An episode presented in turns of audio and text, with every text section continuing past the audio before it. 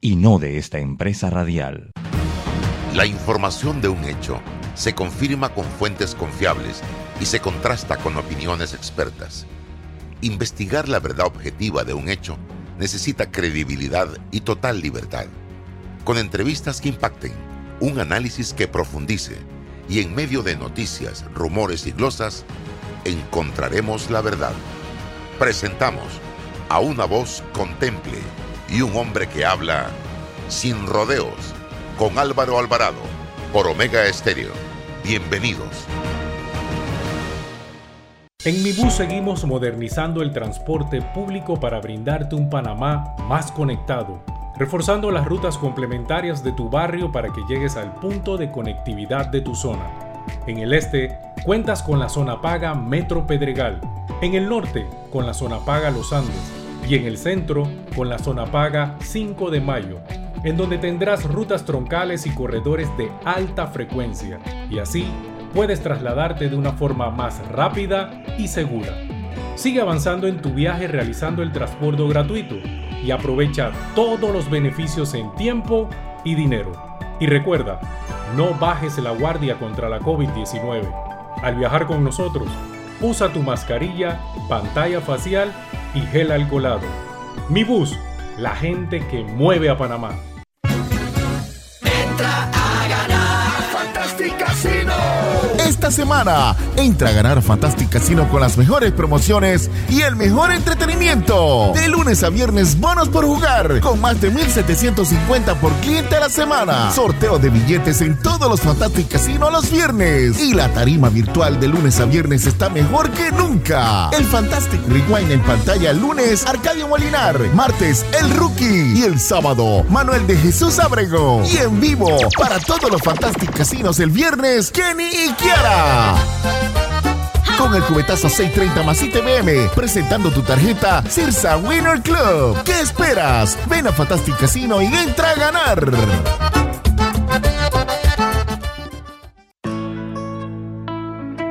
Amo a mi abuelita y a mi abuelito. Por eso cuando viajo en el metro siempre uso mi mascarilla y mi pantalla facial, porque cuidándome yo, los estoy cuidando a ellos. ¿Tú también quieres mucho a tus abuelitos? Haz tu vida más fácil con De Una, de Caja de Ahorros. La nueva facilidad para enviar y recibir dinero de celular a celular a uno o varios usuarios. Crea colectas para compartir gastos de cumpleaños, viajes, bautizos o cualquier actividad que estés organizando con amigos o familiares. Descarga ya el app Banca Móvil y actívate de una. Caja de Ahorros, el banco de la familia parameña. Para develar lo que es cierto, hace falta hablar sin rodeos con Álvaro Alvarado.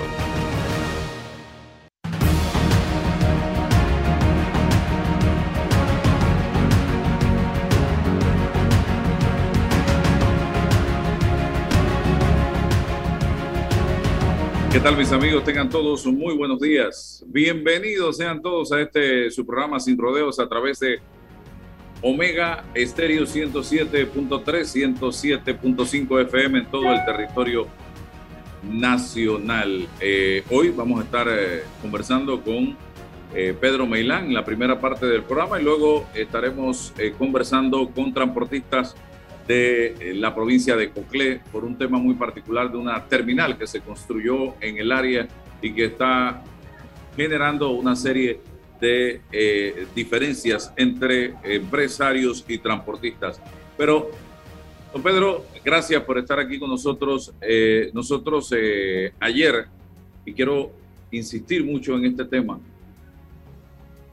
le pedíamos a la clase política de este país, hay gente que no le gusta el término clase política, pero creo que es la forma como podemos denominarlos o identificarlos que eh, por favor tuvieran mucho más cuidado con la forma como se dirigen al país, con la forma como se comportan en el país. Porque este país en los actuales momentos está saturado de eh, problemas. La población panameña está saturada de problemas en este preciso momento. Y no necesitamos más sobresaltos de lo que ya tenemos. Refiriéndome fundamentalmente a aspectos como el desempleo, eh, la canasta básica, la inseguridad, la salud, la educación, en fin. Y yo estoy viendo una conducta de nuestros dirigentes políticos que deben estar más preocupados por el presente y el futuro de la población y del país. Una conducta demasiado agresiva, un discurso demasiado agresivo. Y hoy día esto es sumamente peligroso. Yo ayer escuchaba a Castalia Pascual, nuestra colega de años con la que tuve la oportunidad de trabajar por muchos años eh, periodismo. Y efectivamente, es muy triste, es muy doloroso lo que ella tuvo que pasar. Y yo puedo decir, fui testigo en aquel momento de lo que ella estaba pasando. Porque ella en el estadio Rommel Fernández, un día de un partido de fútbol donde desde temprano en la mañana estábamos allí para la cobertura de la previa del juego, que se acostumbraba y se acostumbra, con lágrimas en los ojos nos contaba lo que le estaba pasando a su hermano y por lo que estaba pasando a su familia. Yo no voy a juzgar a Castalia. Ayer ella, en un episodio quizás de, eh, de, frustración, quizás de emotivo, mucha emoción, dio a conocer esa situación que tuvo que pasar en un momento determinado. Y yo he visto en redes sociales a personas juzgando a Castalia, insultando a Castalia, y yo me pregunto, ¿qué país, en qué país estoy viviendo, Dios mío? ¿Qué es, en qué ha quedado reducido Panamá? En bandos. El que apoya a Castalia y el que apoya a Martinelli. Señores, no se trata del que apoya a Castalia o el que apoya a Martinelli, simple y sencillamente se trata de que ya tenemos que empezar a entender que cuando tú asumes un cargo público, sea cualquiera, tú no puedes utilizar el poder para hacerle daño a nadie. Tú no puedes utilizar el poder para chantajear a nadie.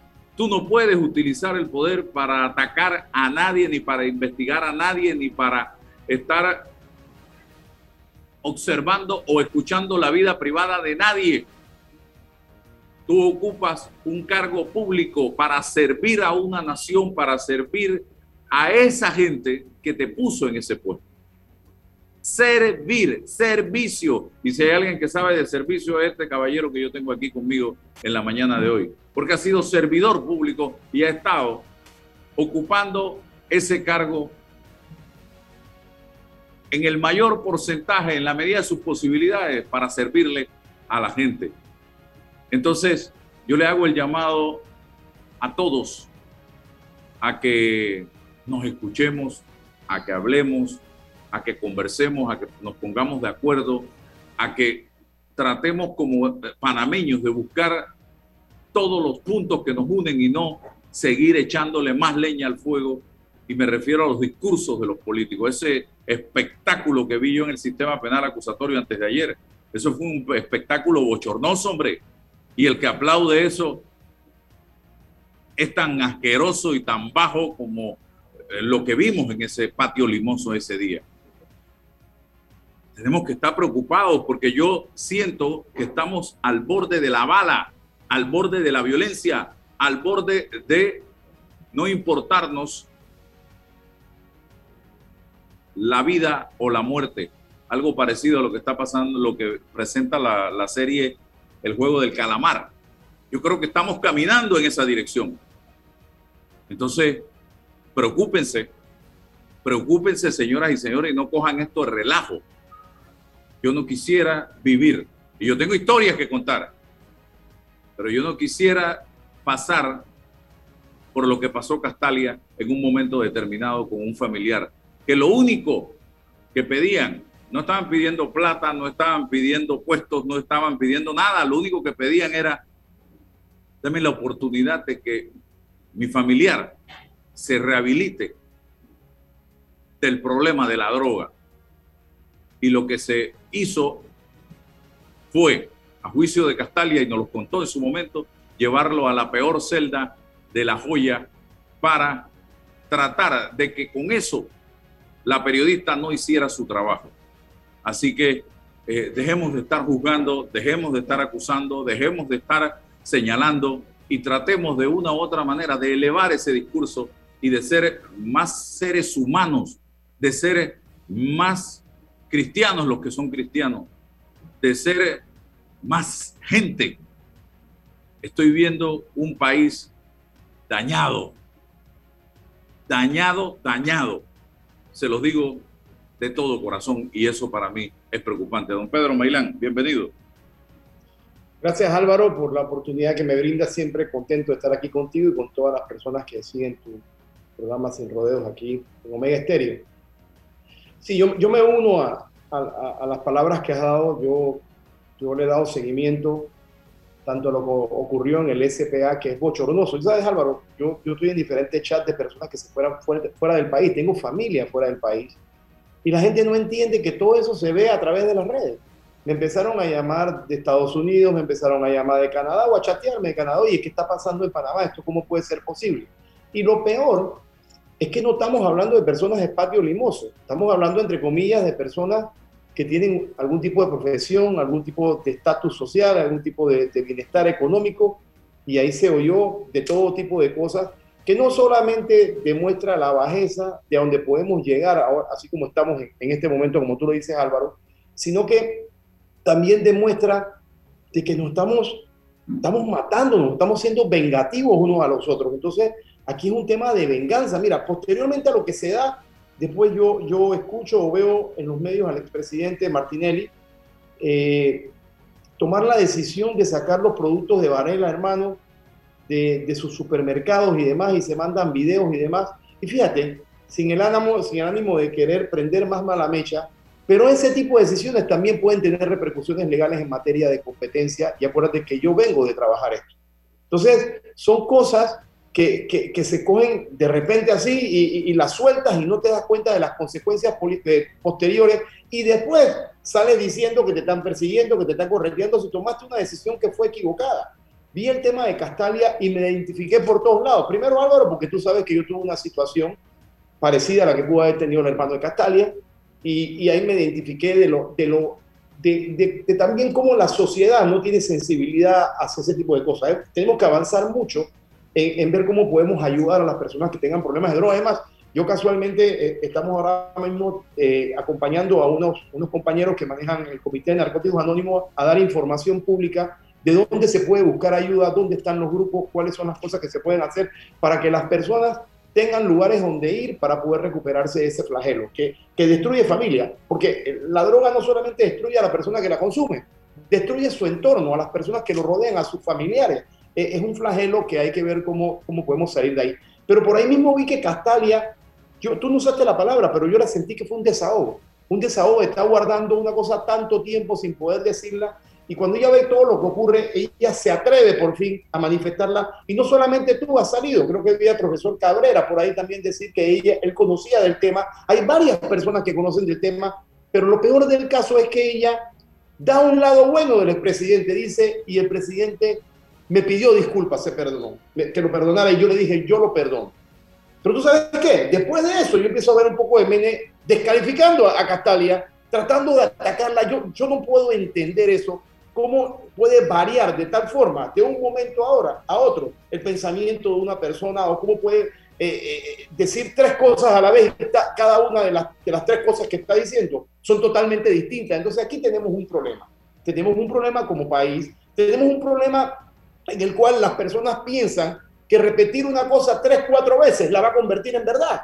Y nos estamos viviendo así y lastimosamente hay muchas redes sociales, muchos medios de comunicación que se prestan para esto. Álvaro, en el día de hoy, tú abres las, los cuatro tabloides que tenemos y los otros tres periódicos que son grandes que tenemos, y tú te encuentras noticias, que es la misma noticia, diametralmente opuesta. Entonces, ¿a quién le creo? Prende el canal de televisión y agarra eh, una de las televisoras, después ve a la otra y después ve a la otra. Y las mismas noticias tienen planteamientos totalmente distintos. Entonces aquí se apuesta a poder convencer a la gente a través de percepción. Señores, la percepción no es la verdad. ¿Y sabes por qué nace esto, Álvaro? Por una sencilla razón. Tenemos un problema grandísimo educacional. Y, nosotros, y yo no sé cuántas generaciones tendrán que pasar para que nosotros podamos salir de aquí. Aquí prima el juega vivo, el que hay para mí, quién me da algo.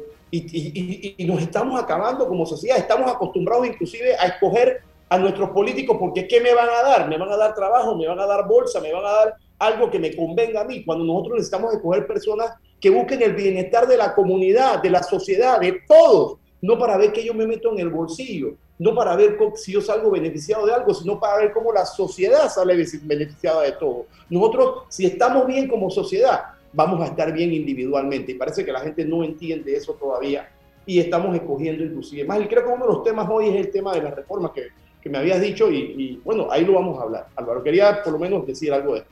No, y, te agradezco, Pedro, tus planteamientos basados en tu experiencia. Eh, eh, yo le doy gracias a Dios que no tengo en este momento, primero, ningún vicio, porque eso es duro.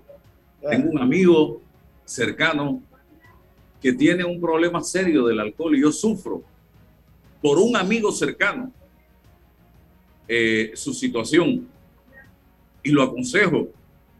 Lo he invitado a buscar ayuda porque no es fácil, no es fácil, señoras y señores. Pero aquí en este país estamos acostumbrados a destruir. Yo leía ayer, poco lo hago ya, los comentarios y me daba un dolor ver la maldad tan gigantesca que hay en el corazón de mucha gente en este país. Este país, yo creo que más que una elección, más que una constitución, más que reformas a esto o reformas a aquello, necesita un exorcismo. Hay demasiada maldad, demasiada maldad en este país. Demasiada. Es increíble, yo no puedo con tanta maldad, señoras y señores. Entonces, eso quiere, y, a veces decimos, no, es que el demonio anda suelto. No, es que porque Dios hizo o permitió tal cosa. Señores, a nosotros se nos dio libre albedrío como seres humanos. Y las decisiones las tomamos nosotros. De hacia dónde vamos, hacia dónde no vamos. Y esa maldad que sale del corazón de un sinnúmero de panameños en este momento es la que nos tiene como nos tiene hoy día como país. Demasiada maldad, demasiada mezquindad, demasiado egoísmo en el corazón de la gente. Eso tiene que cambiar un poco. Ayer, una periodista de más de 25 años de ejercicio en la profesión confesó una situación personal y lo que necesita es el apoyo. Oye, para ver cómo sale de esto. Ah, no, inmediatamente los ataques para destruirla. Hay que ponerse en el lugar del prójimo. Hay que amar al prójimo, dice uno de los mandamientos más importantes de Dios. Amar al prójimo. Aquí parece que lo hemos llevado a odiar al prójimo, porque de eso es lo que está lleno las redes sociales en este momento, de odio, de rencor, de maldad. Y ojalá no paguemos las consecuencias de tanto odio, de tanta maldad. Yo creo que la estamos pagando por lo que todo lo que estamos viviendo en este momento en este país. Hagamos las cosas con un poquito más de amor para que las cosas cambien. Usted va a ver cómo en su vida le va mejor. Pídale a Dios todos los días serenidad. Pídale a Dios todos los días valor. Pídale a Dios todos los días sabiduría. Serenidad para aceptar las cosas que no puedo cambiar. Valor para cambiar las cosas que puedo cambiar y sabiduría para diferenciar entre valor y serenidad. Se los digo de todo corazón, señoras y señores, y dejemos de lado tanto odio, tanta maldad y tanta rabia. Don Pedro, esas reformas electorales, en, general, ¿cómo ve usted la forma como ha sido tratado el tema? Bienvenido, don César Ruilova. Adelante, Pedro. Sí, sí, Álvaro, mira, Bueno, primero felicitarle por la, por la frase. Esa es una frase de todos los grupos de Alto Ayuda. Se llama la oración de la serenidad. Es muy importante tenerla presente siempre para poder diferenciar lo que puedo cambiar o controlar de lo que no. Eso es importante. Álvaro, mira, yo, yo sí pienso que en el tema de las reformas, eh, desde el inicio ya venía algo mal.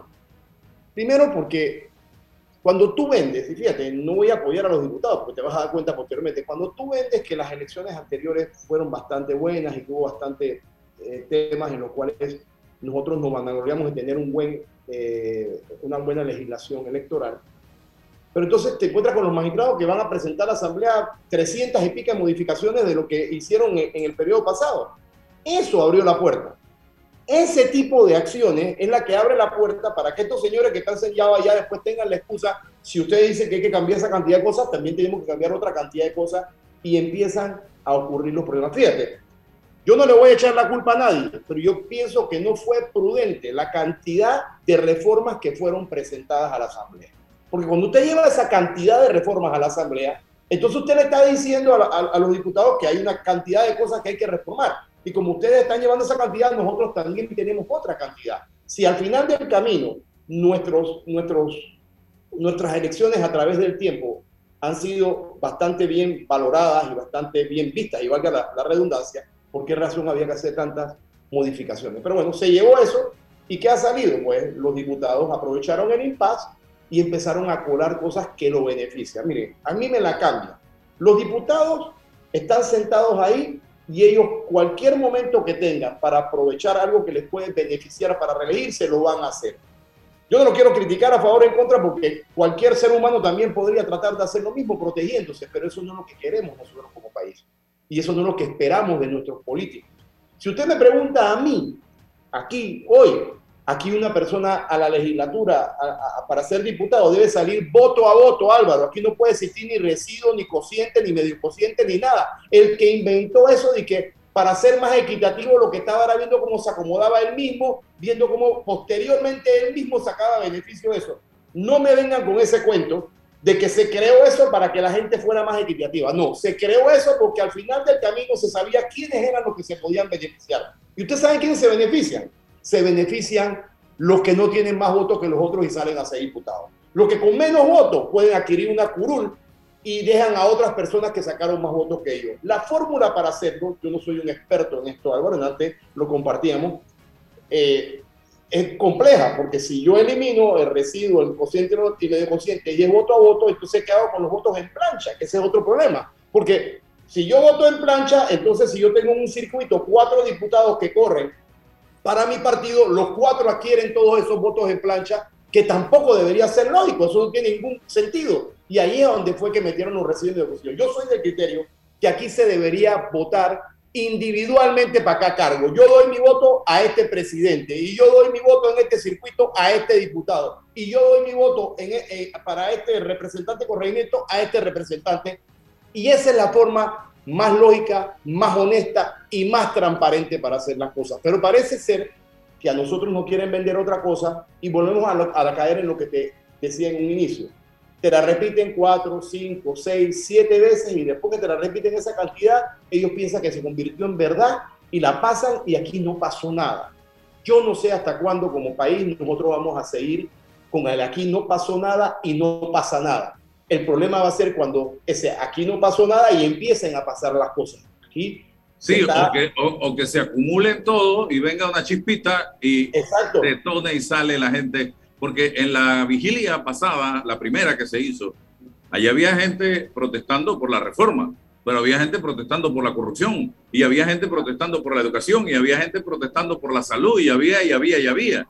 Pero llegará el momento en que, y eso es lo que yo más miedo le tengo, en que se acabe el civismo, que se acabe la paciencia, que se acabe la tolerancia y que se acabe la indiferencia, y allí vota, apaga la luz y votemos la llave. Así de sencillo.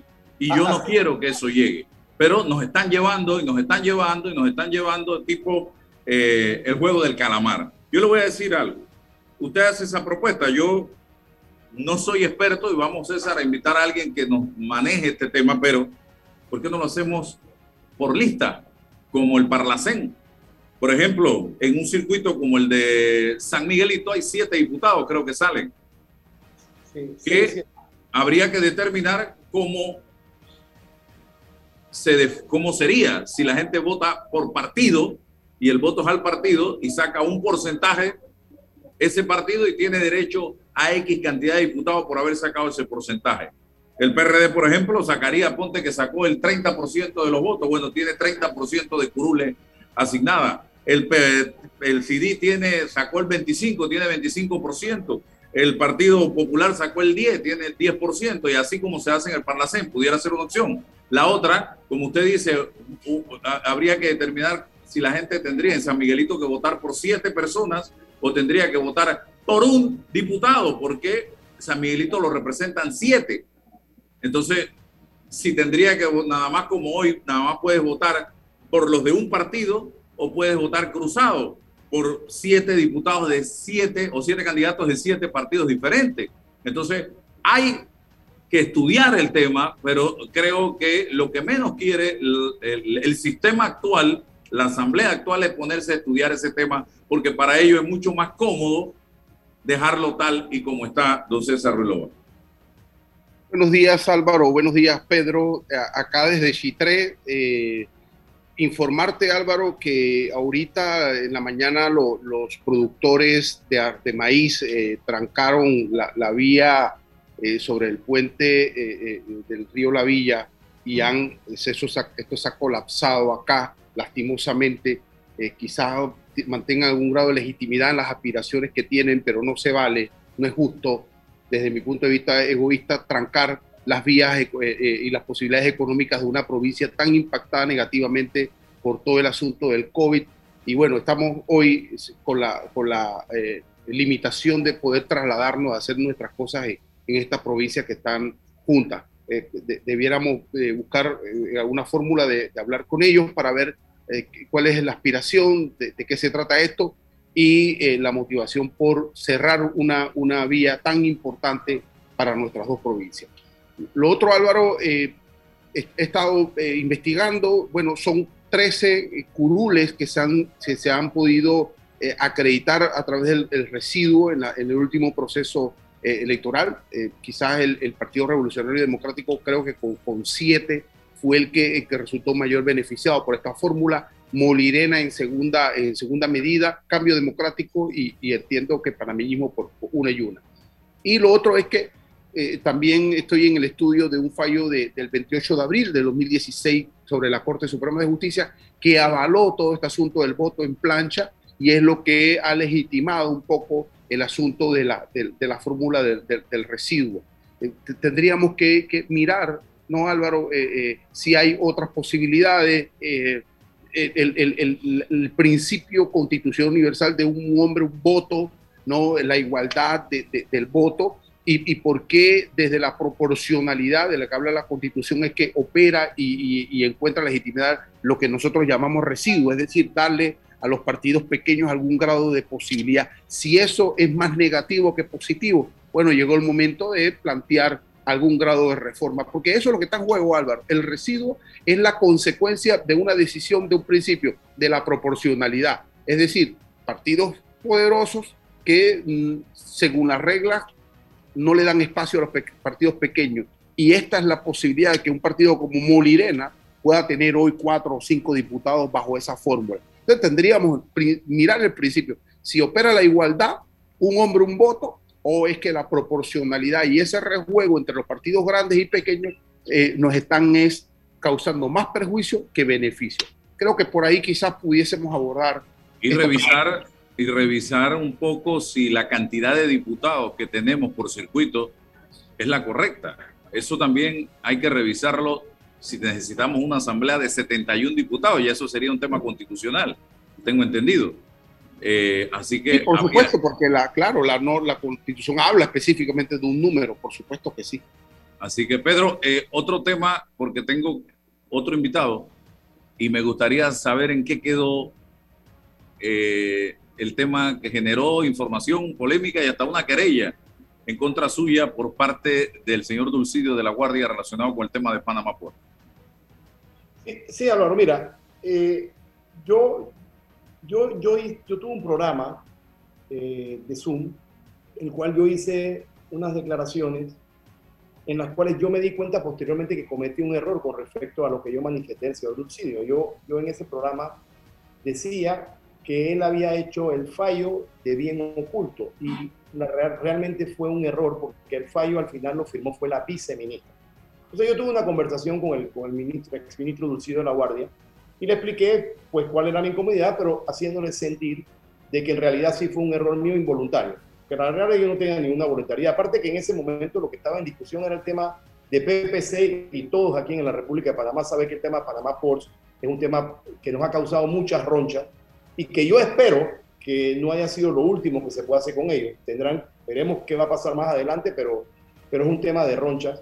Y me senté con él y nosotros pudimos eh, eh, analizar lo ocurrido y yo tengo que reconocer, y le dije que yo iba a hacer un reconocimiento eh, público de que yo había cometido un error en ese aspecto, Álvaro, y por eso lo estoy haciendo. Yo creo que es de caballero poder reconocer de que en realidad él no fue el que, el que firmó ese fallo, ese fallo lo firmó fue la viceministra en ese momento Sinchilla y después casualmente creo que el viceministro Lawson, Dawson creo que es, fue el que hizo la, la segunda instancia. Lo que, sea, lo que pasó ahí fue que como él, me dio respuestas a algunas notas de solicitudes de, información que yo había de, los estados financieros y demás, yo en, ese, tú sabes que yo en las entrevistas no es que me exalto, sino que yo las vivo.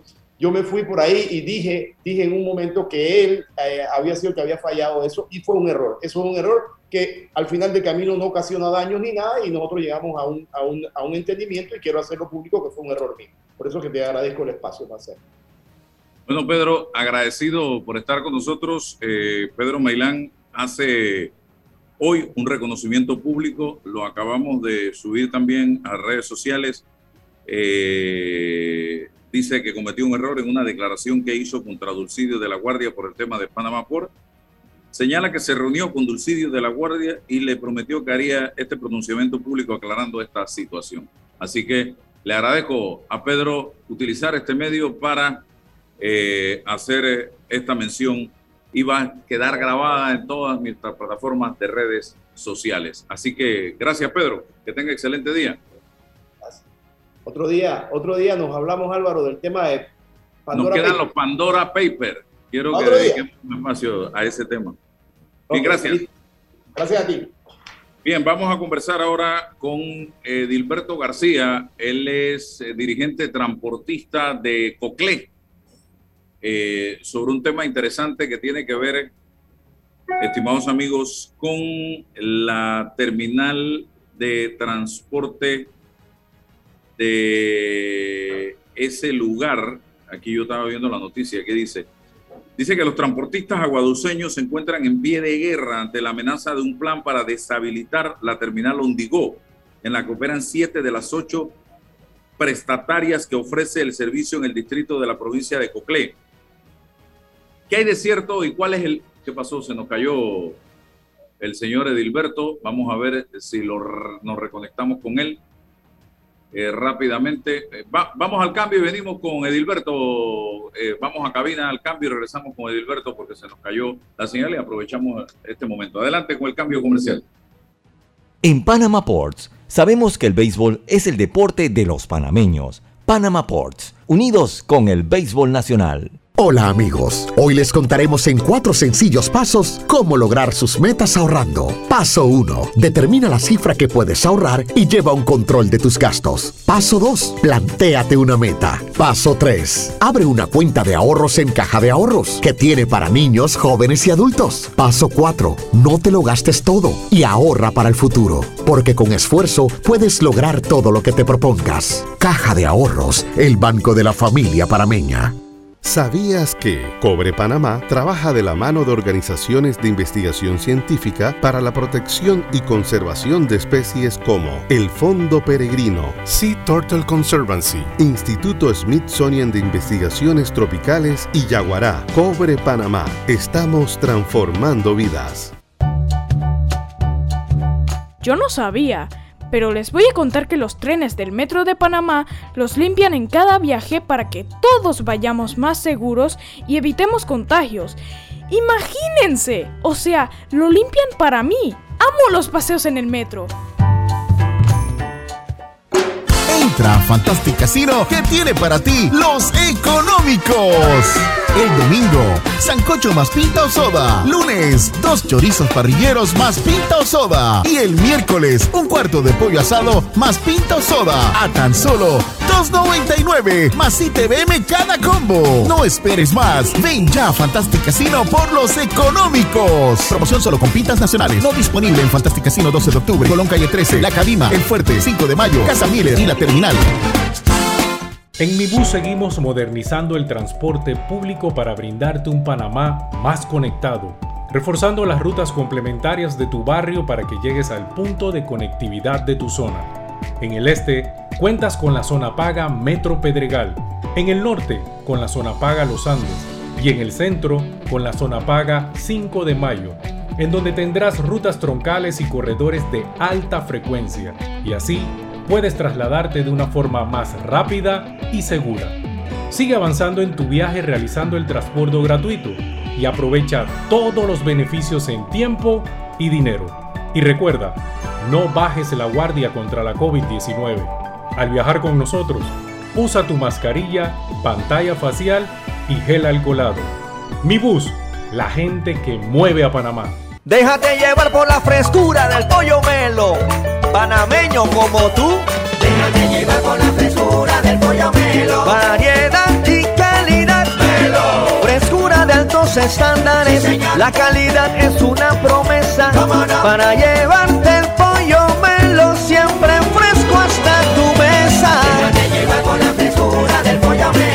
sabor y calidad lo prefiero. Déjate llevar por la frescura melo. Descarga ya la nueva billetera electrónica nacional BEN de Banco Nacional de Panamá, tu app de cuenta virtual que te permitirá realizar pagos, consultas, recargas, transferencias y retiros en cajeros automáticos, todo de manera fácil, rápida y segura. Envía y recibe dinero utilizando tu celular. Banco Nacional de Panamá, grande como tú. Bueno, me voy a comer con una estrella. Mmm. Espérate, ¿y tu esposa sabe? Claro, ella sabe que la estrella del sabor es American Star. Y por eso en la casa comemos delicioso. American Star, el tasajo, jamón, chorizos y embutidos más suaves, económicos y con el sabor que le gusta a todos. ¡Oh! ¿Me invitas a conocer esa estrella? Busca la estrella roja y azul American Star, la estrella de tu cocina. Hay un delito que va en aumento, que se aprovecha de la buena fe de los ciudadanos. Yo estoy aquí construido, aquí en mi carro solamente suyo en mi persona. Entonces creo que usted me diga, ¿tiene el dinero completo o tiene usted un abono? Que realiza estafas por medio del comercio electrónico y que suplanta tu identidad. Ese es el ciberdelito, con un aumento del 225% en el primer trimestre, convirtiéndose en el delito con mayor incidencia en el último año. Estos grupos de crimen organizado generan 20 mil dólares diarios aproximadamente al cometer estos delitos. Si alguien te solicita dinero por redes sociales, antes de depositar, llama a esa persona y confirma la información. El ciberdelito es real.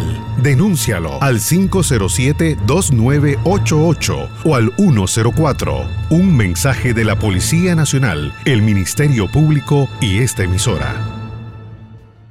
La respuesta a tus necesidades la encuentras en la feria Caja de Soluciones de Caja de Ahorros. Ven y aprovecha las mejores promociones y tasas especiales en nuestras sucursales desde el 7 hasta el 16 de octubre. Para más información visita www.cajadeahorros.com.pa. Caja de Ahorros, el banco de la familia parameña.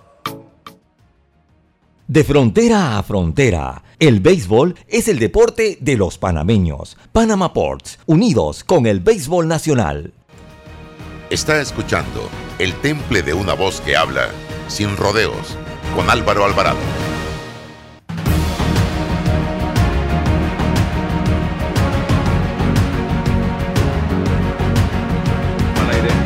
Seguimos adelante con Mega.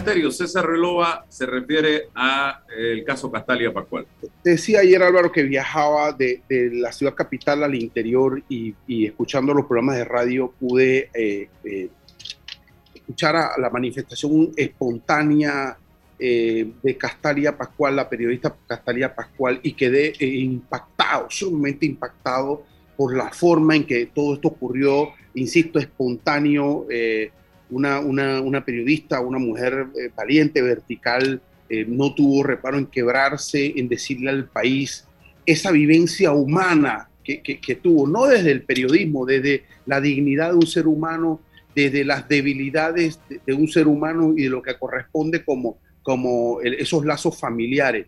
Y, y, y dijo algo trascendental, me tuve que humillar ante el poder, o sea, reconocer eso, Álvaro, desde, desde esta dimensión eh, es algo, vaya, difícil. Y, después de todo esto, eh, se han dado una andanada de opiniones y entiendo que el propio, el, propio Ricardo Martinelli ha negado eh, esta versión y, y, como abogado pienso que lo que corresponde es reconstruirla, Álvaro. ¿Por qué? Porque hay que solicitar la información en el centro de rehabilitación respectiva, la justificación del por qué trasladan a esa persona de ahí a un centro penitenciario, si eso verdaderamente ocurrió, estoy seguro que sí. Las razones, quién ordenó eso, bajo qué justificación, y vamos reconstruyendo los hechos, Álvaro, ¿para qué? Para saber quién dice la verdad, para saber quién miente, desenmascarar inmediatamente al que miente, Álvaro. Y, e insisto, usted no puede, Álvaro, trasladar a una persona que tiene un tratamiento por cualquier tipo de circunstancia a una cárcel porque quiere.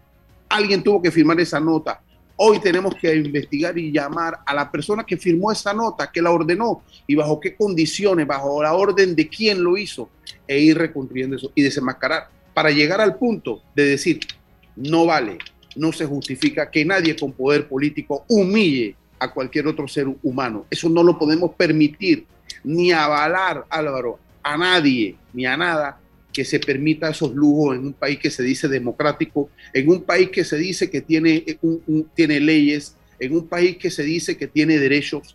eso no lo podemos permitir. Y creo que esa manifestación de Castalia ayer nos tiene, Álvaro, que obligar, insisto, a reconstruir, a reconstruir desde el periodismo investigativo esas circunstancias. Creo que Castalia debe tener la documentación y los elementos y así desenmascarar a los que mienten, Álvaro. Ahí están los nombres insisto, porque le pasó a Castalia, le pasó a muchos panameños que guardaron silencio, insisto, ni el señor Martinelli, ni el señor Valera, ni el que ostenta el poder hoy, ni nadie que lo va a ostentar puede permitirse ese tipo de extabrutos. Gracias, César. Vamos con Edilberto García eh, y hablaba de la situación que se está dando en Agua Dulce. Hay un una amenaza, dice la publicación de crítica para eh, deshabilitar la terminal Ondigó, en la que operan siete de las ocho prestatarias que ofrecen el servicio en el distrito de Coclé. Yo quiero enterarme, quiero saber qué es lo que está pasando. Dilberto, ponga la cámara, por favor, para verlo en pantalla. Eh, estamos esperando. Edilberto, adelante. Buenos días, buenos días, don Álvaro. Sí, habilite la cámara, por favor. Este programa queda con video y audio en las redes sociales, por eso queremos habilitar la cámara de Dilberto García en el Zoom que tenemos en este momento en Omega Estéreo desde eh, Agua Dulce, creo que está. Habilite la cámara, por favor. Bien, vamos a ver si se activa la cámara del celular. Tenemos problemas con la señal de Edilberto García. Por favor, habilita la cámara, señor García. Estamos en Omega Estéreo. Sí, disculpe. Bien, no tenemos cámara, no tenemos la el señor Edilberto y así no podemos hacer eh, absolutamente nada. Necesito el video del señor García. Este es un programa serio y eh, queremos tener allí a la persona que hace la denuncia. Se trata de una denuncia de una situación que ellos están peleando en estos momentos allá en la provincia de Mientras, para hoy se está haciendo un llamado, César y amigos oyentes y quienes están sintonizándonos, a la población panameña a la Asamblea Nacional de Diputados porque ya comienza la discusión y esta vez se presentaron de las reformas electorales. Se presentaron dos informes de minoría, uno por el diputado eh, del Partido Panameñista Luis Ernesto Carles y otro por el diputado Juan Diego Vázquez. Yo quiero pedirle a los diputados de la Asamblea que eleven el debate. Ayer escuchaba al diputado Jairo Salazar, no aportando al debate en la Asamblea, y digo nombre, sino haciendo acusaciones sin presentar una sola prueba de nada. Y es lo que decíamos hace unos días, César, que no podemos seguir utilizando esa curul en la Asamblea Nacional de Diputados para hacer acusaciones sin ningún tipo de fundamento contra nadie. Así como se paran para decir que fulanito es narcotraficante, se paran mañana para decir que César o que Álvaro es y es y es sin presentar ninguna prueba. Y la constitución de la República lo que te permite es utilizar la curul para hacer denuncias, pero en materia política, no para estar denigrando, desprestigiando. Y si vamos a entrar en un debate de las reformas electorales, de descalificación, de acusaciones, de calumnias, entonces, ¿qué ganancia vamos a tener de hecho, en Álvaro, debate que debe ser de altura y donde se permita el acceso a las diferentes corrientes para tratar de corregir ese entuerto, esa trampa electoral que están programando en este momento, César. Nada que tenemos video del señor de hecho, Álvaro, el propio presidente de la, de, hecho, Álvaro, el propio presidente del Parlamento, Cristiano Adame, aquí en este programa se comprometió porque tiene un remedio jurídico en el reglamento interno para poder llamar al orden a, los diputados y diputadas que eh, utilizan ese espacio de, debate eh, en la Asamblea para insultar, para descalificar y para denigrar sin ningún tipo de escrúpulo a, terceros, a rivales. Él tiene eh, esos mecanismos en el reglamento interno y aquí se comprometió en, esa posibilidad de llamar al orden. Ahora hablar, en el fondo de, este, de esta reforma, a mí me preocupa sobremanera dos elementos fundamentales. Primero, que se utilice el, derecho, la ley, eh, eh, esta posibilidad de proceso para poder mm, mediatizar, para poder oradar, para poder impactar lo que no se hace desde el debate político, es decir, ¿cómo es que usted va a, cortar por una ley la vida de, una, de la junta directiva, de los órganos de poder de un, de, un, de un partido político? Porque no pudo hacerlo en el debate político interno, entonces usted utiliza el espacio, la vereda que le otorga este proceso de, de, construcción de la ley electoral para achicar, para permitirse reducir el espacio de una junta directiva. Eso es, eso es terrible, Álvaro. Estamos utilizando el derecho para invadir a la política. Pienso que eso es terrible. Y el tema de la, del costo político, ahí, el costo político.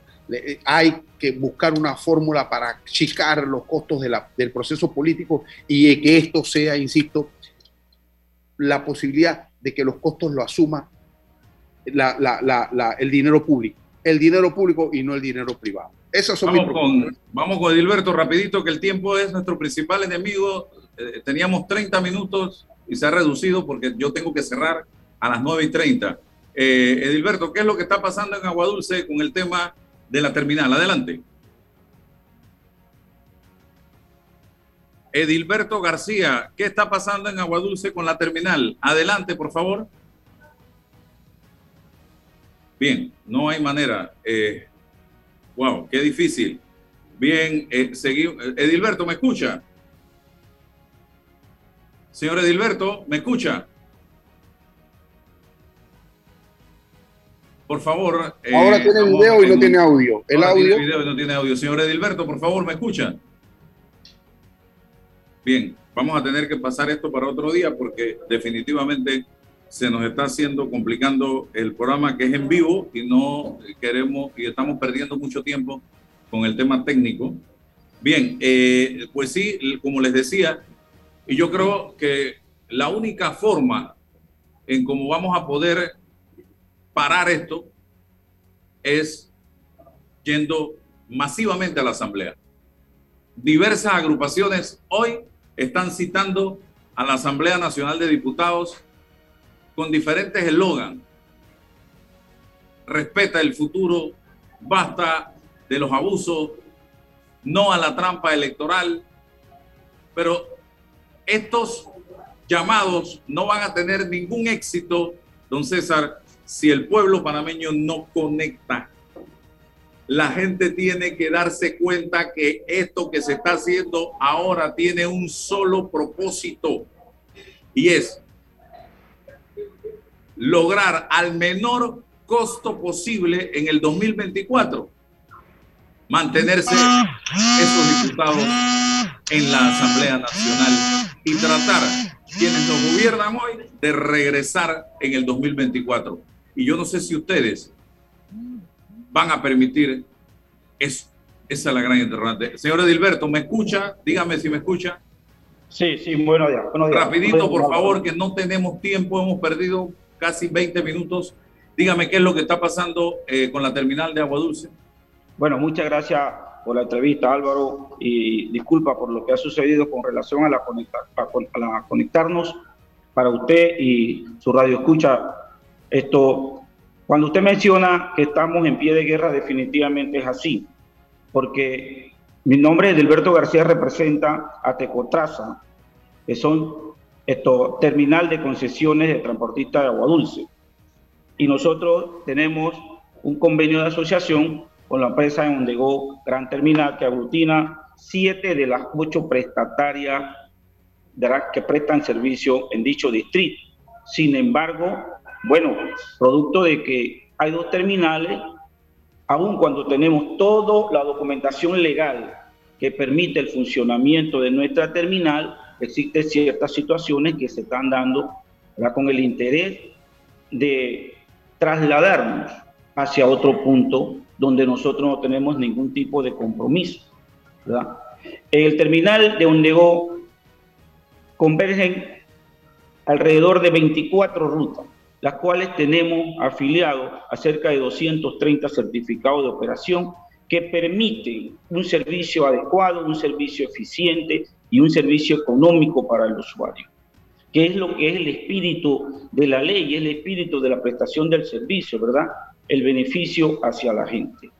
Entonces nosotros esto, esperamos que las autoridades tengan a bien respetar todo lo establecido a través de la ley y, y, se, y se dé definitivamente un respeto adecuado a nuestro terminal. ¿Ustedes tienen permiso para operar como terminal allí en el área? Definitivamente, don Álvaro, la ley establece, ¿verdad?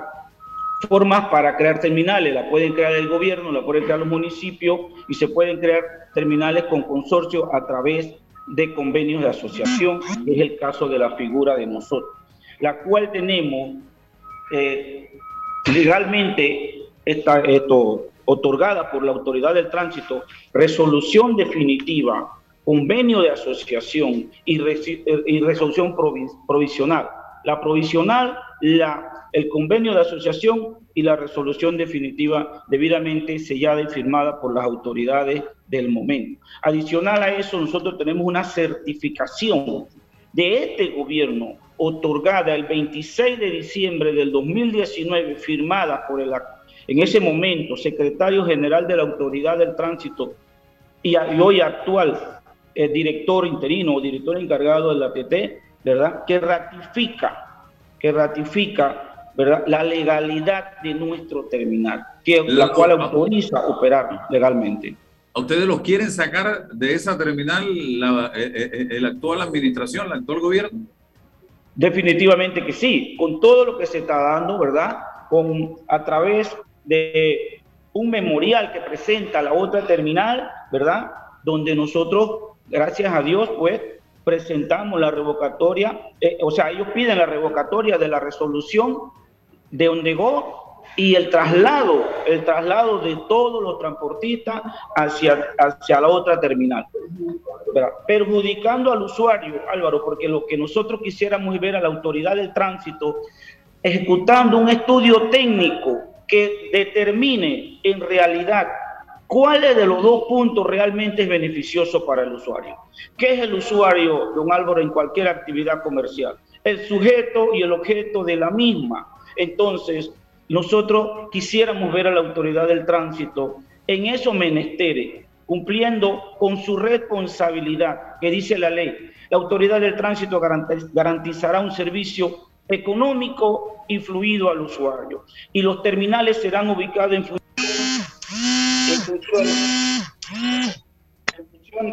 los terminales serán ubicados en función del bienestar social. Entonces, no entendemos cómo en este caso las autoridades de un presidente que dice que ama al pueblo, que quiere el pueblo, que todo es para el pueblo, porque las autoridades son nombradas por los, por los presidentes. Entonces pierden el rumbo de su responsabilidad y el daño de repente no nos van a hacer a nosotros los transportistas. Don Álvaro, los transportistas, bien o mal, no tenemos los mejores carros, pero tenemos. ¿Quién anda a pie?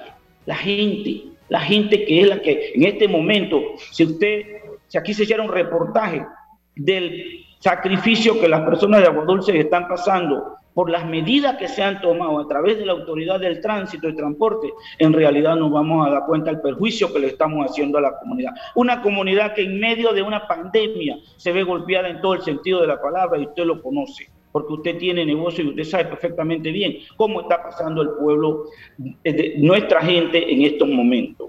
Y nosotros, sinceramente, usted utilizó una palabra, estamos en pie de guerra. Claro que estamos en pie de guerra, porque nosotros tenemos todo y es muy, mire, se puede presentar un, se puede establecer un precedente nefasto en este país, porque esto no solo es en Agua Dulce, esto también puede ser en otros lugares, en otras provincias, ¿ve? Donde de repente haya intereses en, hasta cierto punto mezquinos y que van en contra del desarrollo nacional.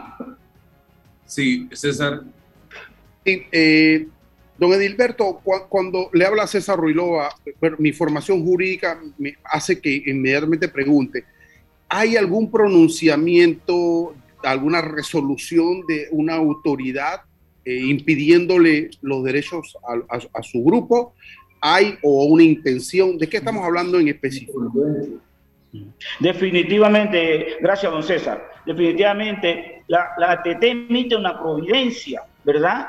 Para, en, este sentido, producto de la solicitud del memorial que, que, que, le digo? Que, lleva el, el, otro punto y la, la ATT la acoge y emite una providencia que gracias a Dios se pudo contestar a tiempo para, lógicamente, demostrar la legalidad de nuestro proyecto los quieren obligar, es, una, es, un, es lo que usted plantea, a, cambiarse de lugar. Pero los pueden obligar, pero los pueden, una cosa es querer y otra cosa es poder. ¿Pueden hacerlo?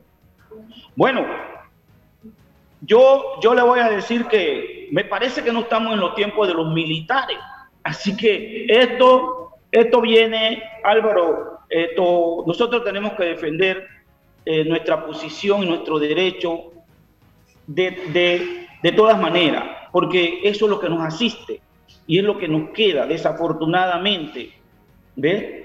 Y, y, a mí me duele mucho que incluso autoridades locales que se deben a este pueblo no se pronuncian a sabienda que nosotros tenemos, nos asiste en todo el sentido de la palabra la razón. ¿Cuántas, rutas, ¿cuántas rutas hay utilizarían la terminal eh, y cuántas hay actualmente en la terminal? Bueno, mira, rutas prestatarias deberían ser ocho. Y de las ocho nosotros tenemos siete. Las siete prestatarias que tienen el compromiso en Ondego, tenemos el compromiso en Ondego, tenemos, somos alrededor de 24 rutas, como yo le manifesté en un principio, o sea, siete prestatarias de ocho y las cuales tenemos una tenemos 24 rutas, 25 rutas. Esas 24, 25 rutas tienen dentro de sus dentro de su eh, organigrama alrededor de 230 certificados de operación. Y cuando nos vamos a lo que es la respuesta quedamos los transportistas en Ondego, hay una interconexión a nivel nacional, porque nosotros contamos con alrededor de cuatro rutas urbanas, 16, 17 rutas interurbanas y cuatro rutas interprovinciales. Entonces eso permite que todo el usuario, sea de agua dulce o no sea que pero que por alguna necesidad use los servicios de Ondego, tenga la facilidad de trasladarse a cualquier punto de la geografía nacional. Así que aquí no hay ningún problema. Yo no sé si los demás pueden decir eso, pero nosotros no solo lo podemos decir, lo podemos demostrar, ¿verdad? Y, todo el que quiera venir a nuestro terminal a verificar si esto es cierto o no, e incluso a verificar la documentación legal que nosotros tenemos, por favor que venga y nosotros no tenemos ningún problema en presentárselo. Tenemos todo más, más el convenio de asociación legalmente constituido. Bueno, don Edilberto, seguimos pendientes, vigilantes de la situación, periodísticamente hablando. Eh, a ver en qué va a parar todo esto. Hemos escuchado a Edilberto García, eh, vocero de la terminal de transporte de agua dulce, eh, planteando sus preocupaciones que se mantienen en pie de guerra. ¿Sí? Ya terminamos. un detallito nada más. Esto, queremos también manifestarle que nuestra terminal tiene seis años de operación mm. continuo, sin ningún problema, al beneficio del pueblo de Agua Dulce, y comunidades aledañas, provincias centrales. en nombre de los transportistas quiero eternamente agradecerle esta oportunidad que usted nos ha dado a nosotros. A ustedes por la confianza. Gracias. Será hasta mañana, don César. Saludos, hasta mañana. La información de un hecho se confirma con fuentes confiables y se contrasta con opiniones expertas